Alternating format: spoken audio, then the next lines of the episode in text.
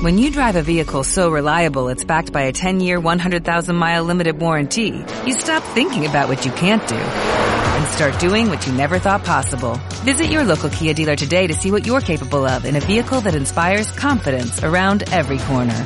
Kia, movement that inspires. Call 800-3334-KIA for details. Always drive safely. Limited inventory available. Warranties include 10-year 100,000-mile powertrain and 5-year 60,000-mile basic. Warranties are limited. See retailer for details.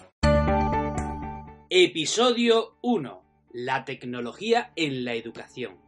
Bienvenidos amigos y amigas al programa en el que hablaremos sobre cómo aplicar todos los avances tecnológicos al mundo de la educación. Mi nombre es Juan Jesús Pleguezuelo, soy profesor de Historia de Instituto y llevo a cabo en Internet proyectos de divulgación relacionados con la historia y la educación, tanto en podcast, blog, YouTube, Facebook. En este nuevo proyecto pretendo crear una guía que ayude a todo tipo de educadores, ya sean maestros, profesores o padres, a usar la tecnología en la educación siempre con sentido común, porque si no se hace con cuidado, esta, la tecnología, se puede volver en contra. En cada episodio hablaremos sobre una herramienta tecnológica y su aplicación en el aula. Antes, quiero recordarte que en las notas del programa te dejo los enlaces a mis otros proyectos educativos. ¡Empecemos con el programa! Hace 10 o 15 años estábamos convencidos de que Internet y el desarrollo de las nuevas tecnologías nos iba a traer una sociedad mejor, Creíamos en la educación que implementando las nuevas tecnologías dentro del aula íbamos a tener un sistema educativo mucho mejor, los alumnos rendirían más, eh, tendríamos alumnos mejores más formados y, en la práctica, en la práctica, pues esto después de 10, 15 años resulta que no está siendo como creíamos. Internet se está convirtiendo en un mundo cargado de odio, en un mundo cargado de basura, de noticias falsas y es momento de pararse a reflexionar, es momento de pararse a pensar. Eh, ¿Cómo estamos usando las nuevas tecnologías? Parece que no las estamos usando como deberíamos. Y el colegio, el colegio, los profesores, los maestros, deberíamos estar dando respuesta a, este problema. El sistema educativo debe enseñar a, las nuevas generaciones a cómo usar las nuevas tecnologías, porque nadie las está usando como, como debería. Pero bueno, este programa está dedicado y enfocado al sistema educativo. En este primer programa vamos a empezar enunciando una serie de principios que van a ser la base sobre la que vamos a construir este esta, serie de podcasts. Es una serie de principios que, que van a guiar este podcast y sobre las que deberíamos basar nuestro uso de la tecnología en la educación. Vamos a empezar con el primer principio o la primera idea. Miren, la tecnología es un medio para alcanzar un fin. fin ¿Qué quiere decir esto? que cuando usamos la tecnología en el aula, siempre la usaremos como un medio, nunca como un fin. No se puede usar la tecnología, no se puede usar la tecnología porque sí. ¿Eh? Esto es un error muy típico. Si usamos el cuaderno digital, si usamos una tablet, si usamos una pizarra digital, debe ser siempre con un propósito, con un porqué. No porque sí, no porque es bonito. Eh, voy a usar la pizarra digital porque es bonito, porque es luminosa. No, eso no, eso es un error. Eso es un error. Tenemos que usar los medios tecnológicos siempre con un propósito, con un porqué, con un fin. Y estos nos ayudarán a alcanzar ese objetivo, pero, pero no podemos usar los medios tecnológicos sin un objetivo en mente. La segunda idea que tenemos que tener clara es que la tecnología es igual a progreso siempre y cuando el objetivo sea positivo. La tecnología es progreso si lo usamos para alcanzar un objetivo positivo. ¿Qué es eso de un objetivo positivo? Pues que miren, eh, eh, el objetivo positivo es cuando tú, cuando tú te beneficias o beneficias a los demás, o las dos cosas. Pero es que también está el objetivo negativo, es decir, eh, usa, la usa, la tecnología para hacerte daño a ti o hacer daño a los demás. Por desgracia, se usa esto, esto último en lo que se está haciendo hoy día. Entonces, la tecnología es igual a progreso siempre y cuando se usen con un objetivo positivo. La tercera idea que debemos de tener en mente es la siguiente. La tecnología es una herramienta. Es una herramienta.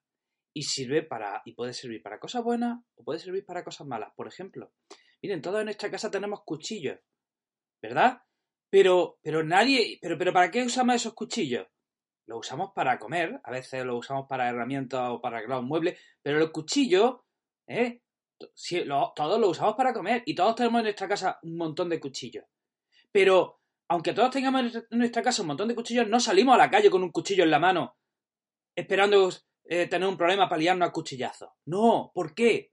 ¿Por qué? Porque desde pequeños nos han enseñado que el cuchillo es para comer, para cortar la, comida, para cortar la carne, no para, no para solucionar problemas y... No, no, no. ¿Vale? Pues eso es la, eso, eso es la tecnología, una herramienta. Eh, y otra idea que debemos de tener en cuenta es la siguiente. Miren, eh, la tecnología está avanzando, a un red, está avanzando a un ritmo para el que no estamos preparados. ¿Qué quiere decir esto? A lo largo de la historia, el progreso tecnológico se producía muy lentamente. Había como 50 años o 100 años entre un invento y otro. ¿Eh? Entre un avance tecnológico o invento y otro había unos 50 o 100 años. Es decir, la sociedad tenía varias generaciones para acostumbrarse y habituarse a ese nuevo progreso tecnológico. Pero hoy el progreso tecnológico, los nuevos inventos, ¿cada cuánto se producen? ¿Cada dos semanas? ¿Cada cinco días? ¿Cada tres días? ¿Cada diez días? No estamos biológicamente preparados para asimilar los nuevos inventos, para asimilar los nuevos avances tecnológicos. No estamos preparados. Por eso se producen disfunciones. Por eso estamos usando los avances tecnológicos para cosas que no deberían, porque no estamos preparados biológicamente. Y por eso, por eso el colegio, el colegio debe dar eh, respuesta a, este problema, a esta disfunción. Quizá eh, no sería no sería absurdo escribir estas ideas, estos principios que acabo de enumerar, escribirlos en la pizarra. ¿eh? La tecnología es un medio para alcanzar un fin. La tecnología es igual a progreso si, si los objetivos son positivos. La tecnología es una herramienta que se puede usar para cosas buenas o para cosas malas. Estas son las ideas básicas que deben regir nuestro uso de la tecnología en la sociedad. Y por último, no olvidarnos de que no estamos preparados biológicamente para asimilar tanto avance tecnológico.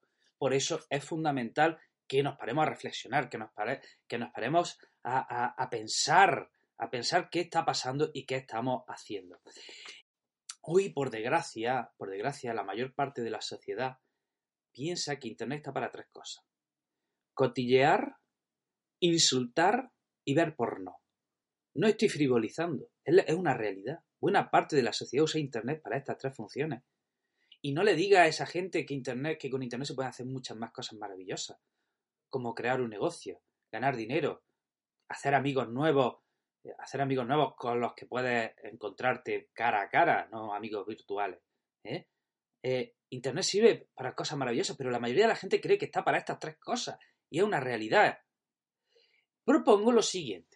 Propongo lo siguiente. Desde aquí voy a lanzar una propuesta. Voy a lanzar una propuesta a ver si tiene éxito. Deberíamos crear una asignatura que se llamase Ciudadanía Digital. Y en esa asignatura los alumnos aprenderían dos cosas. La primera, a gestionar su perfil digital. Y la segunda, a usar la tecnología con fines positivos. ¿A qué me estoy refiriendo? Miren, todos tenemos un perfil digital. Eh, no nos engañemos, todos tenemos un perfil digital. Y eh, en esa asignatura enseñaremos a los alumnos a cómo convivir y vivir en ese mundo digital. A todos, desde pequeños, nos han enseñado a cómo comportarnos en sociedad. Desde pequeños nuestros padres nos han enseñado a que, a que no debemos decir tacos, tacos, no debemos insultar, debemos pedir las cosas por favor, debemos dar las gracias, en fin, una serie de normas básicas para convivir. Pero nadie nos está enseñando cómo convivir en el mundo digital. Y, y, se está habiendo problemas, gordo. Está habiendo problemas. Porque nadie nos ha enseñado cómo convivir en una red social, en un foro, en un grupo de WhatsApp. Y está habiendo problemas. Voy a poner un ejemplo. Aquí todo, ¿eh? que levante la mano quien no ha visto en algún grupo de WhatsApp peleas absurdas, ¿eh? peleas mm, que comienzan siempre por un malentendido estúpido, que la gente se siente herida y empieza una discusión en el grupo de WhatsApp, donde entran, entran los egos ahí eh, y, y, peleas que se van de las manos. Y todo, y peleas que empiezan siempre por, por malos entendidos estúpidos. Miren, esto ha traído problemas en colegios. Los grupos de WhatsApp de padres han traído problemas muy graves a los, a los profesores. ¿eh? Empiezan los padres a hablar de un pequeño malentendido, se, de repente se empieza a crear una bola enorme eh, y surge un bulo enorme y al final los profesores se ven envueltos por esas discusiones absurdas que a lo mejor surgen en los grupos de WhatsApp de padres. También, también tenemos que enseñar a usar las herramientas con a usar las herramientas con fines positivos. Debemos enseñar a los alumnos que las herramientas tecnológicas pueden tener consecuencias muy negativas y debemos enseñárselas. ¿Para qué? Para, para evitarlas. Pero también debemos enseñarle a los alumnos que las herramientas tecnológicas pueden tener consecuencias muy positivas si las usamos de forma correcta. Si las usamos de forma correcta, los jóvenes pueden alcanzar sus sueños. ¿Eh? Las herramientas tecnológicas, el móvil, Internet, las redes sociales, pueden ser la pértiga que ayuda al alumno a saltar muy alto. Pero para ello hay que hacer un uso correcto. ¿Qué podría enseñarse en esa asignatura? ¿Qué podría enseñarse en esa asignatura? Pues, por ejemplo, podría enseñarse eh, un, tema podría ser YouTube, otro tema podría ser Instagram, Twitter. ¿Qué haríamos en esa asignatura? Enseñar, tratar aquellas herramientas que estén más de moda, que estén más en uso, y enseñarles los usos negativos para evitarlos y los usos positivos. Pero esta asignatura debería tener un carácter abierto. ¿Para qué? Para tratar aquellas herramientas que de repente, como hemos dicho, que el progreso tecnológico se produce cada semana, cada dos semanas y un avance nuevo, pues debe tener un carácter abierto para qué? Para tratar las cosas que de repente surjan. Si surge algo que esté de moda entre los alumnados, entre el alumnado, eso debería tratarse en clase. Miren, les voy a poner dos ejemplos que son tristes y que demuestran la obsolescencia de nuestro sistema educativo.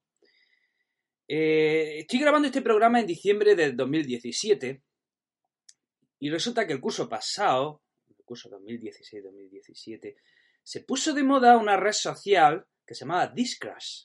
En español sonaría algo así como Discrus. Y esta red social se suponía que eh, tenía una función que era, eh, era una red social para eh, del amor. se supone que tú ibas a recibir mensajes anónimos de tus admiradores y admiradoras secretos. ¿Vale? Y ellos te dirían, te enviarían mensajes diciendo, oye, te quiero mucho, estoy loco por ti, pero como eran anónimos, eran anónimos, bueno, pues tú no te ibas a enterar de quién te lo enviaba. Bueno, pues esta red social que tenía en principio esa función, recibir mensajes de tus admiradores anónimos, acabó derivando en una red social de acoso, de bullying, una red social para humillar, como suena, como suena. Resulta que los jóvenes se hacían un perfil en Discrash y ese perfil lo vinculaban a su perfil de Instagram de forma que todo el mundo podía tener acceso a ese perfil de, de Discrash a través del perfil de Instagram. Bueno, pues, ¿qué se decían los jóvenes a través de esta red social? Insultos, barbaridades. Los jóvenes recibían todo tipo de, de, salvajadas, de humillantes, cosas absolutamente humillantes. Como eran anónimos, los mensajes eran anónimos y nadie sabía quién lo había escrito, se decían auténticas barbaridades. E-, eran, eran, no eres tonto, no, no, no, no, se decían salvajadas. ¿Qué pasó? ¿Qué pasó? Pues que, pues que bueno, a, lo mejor había chicos que recibían insultos, a lo mejor no le daban importancia, a lo mejor pasaban siete pueblos pues porque, no sé, tenían una personalidad muy fuerte, pero había otros chicos y chicas que recibieron insultos, eh, se hundieron, se hundieron, esto se fue de las manos y había casos que han acabado en la policía. Eh, yo me, vamos, en cada instituto me consta que ha habido casos de padres que han denunciado a la policía los insultos que sus hijos recibían a través de esta red social. Y, bueno, ¿qué pasa? Pues que el colegio, el colegio, está muy bien que los padres denuncien a, la policía, lo que sí, eh, eh, hicieron lo que tenían que hacer, pero en el colegio deberíamos haber frenado esto desde el comienzo. Deberíamos desde el principio haber dicho a los alumnos, antes de que esta red social se siguiese extendiendo, haber dicho, chicos, no os metáis en esto, no os metáis, porque te van a insultar. Y si te metes en esa red social, no insultes, que está mal. Que está mal, no lo hagas. Y, no lo hicimos. No lo hicimos en el colegio. Directamente pasamos olímpicamente de, este tema. Bueno, no es que pasásemos, es que estamos, en fin, ya saben, eh, el sistema educativo español está muy bien. Estamos preparando a los alumnos para la sociedad de hace 10 años. Pero, pero hoy día, eh, ese, en aquel momento deberíamos haber actuado y no se hizo. Hoy hay otra red social que también está de moda y que creo que va a hacer daño a largo plazo. Lo está haciendo a corto plazo, pero sus consecuencias se van a ver más a largo plazo. Se llama una aplicación red social que se llama Musically. En esta red social consiste en que eh, los jóvenes interpretan un playback, bailando y haciendo como que cantan. Muy bien. Esto ah, diréis, bueno, en principio yo esto no, como tal, yo no lo veo mal. En principio, bueno, hacer un playback delante de la cámara, bueno, pues es algo gracioso. Yo en principio no le veo ningún daño. Pero, ¿qué sucede? Pues que si tú te metes en Instagram y siempre verás los vídeos más vistos, vídeos de, niños y niñas eh, interpretando canciones de Musical.ly, de esta red social. ¿Y qué pasa? ¿Qué observas? Pues mira, la mayoría de los que están en esa red social son chicas, no chicos. ¿Y qué hacen? Interpretan canciones con unas letras, vamos, machistas, no, lo siguiente. Muy machistas, con un mensaje absolutamente cosificador hacia la mujer. Unos mensajes absolutamente degradantes hacia la mujer. Pero vamos más allá. Eh, los bailes, los bailes de estas niñas son, vamos a decirlo, con movimientos vulgares. Lo voy a definir así. Movimientos muy vulgares. Y no voy a decir más. Pero hay un problema peor es que las chicas que entran en esta red social e interpretan esas canciones son menores de edad, pero no, no menores de edad de 17 años, no, no, no, menores de edad de 13 años, de 12 años. ¿eh? Son influencers negativos, porque esas niñas de 12 y 13 años que interpretan esas canciones machistas con movimientos absolutamente vulgares, tienen miles y miles de seguidores y son modelos para otras niñas de esa edad. Es terrible. ¿Qué estamos haciendo en los colegios para frenar esto? Nada. Nada. Bueno, en mi instituto sí hemos dado alguna, sí, hemos dado algunas charlas, pero, pero debería haber una campaña más, una campaña más amplia, una campaña organizada, seria, para decirle a los chicos y chicas que mejor no se metan en esa red social. Y si se meten, por Dios, que no difundan un mensaje machista, que no difundan una imagen suya propia de, de chica, en fin, que con 13 años ya está haciendo esos bailes, porque no debería, no debería. ¿eh? Estas cosas deberíamos en los colegios tratarlas.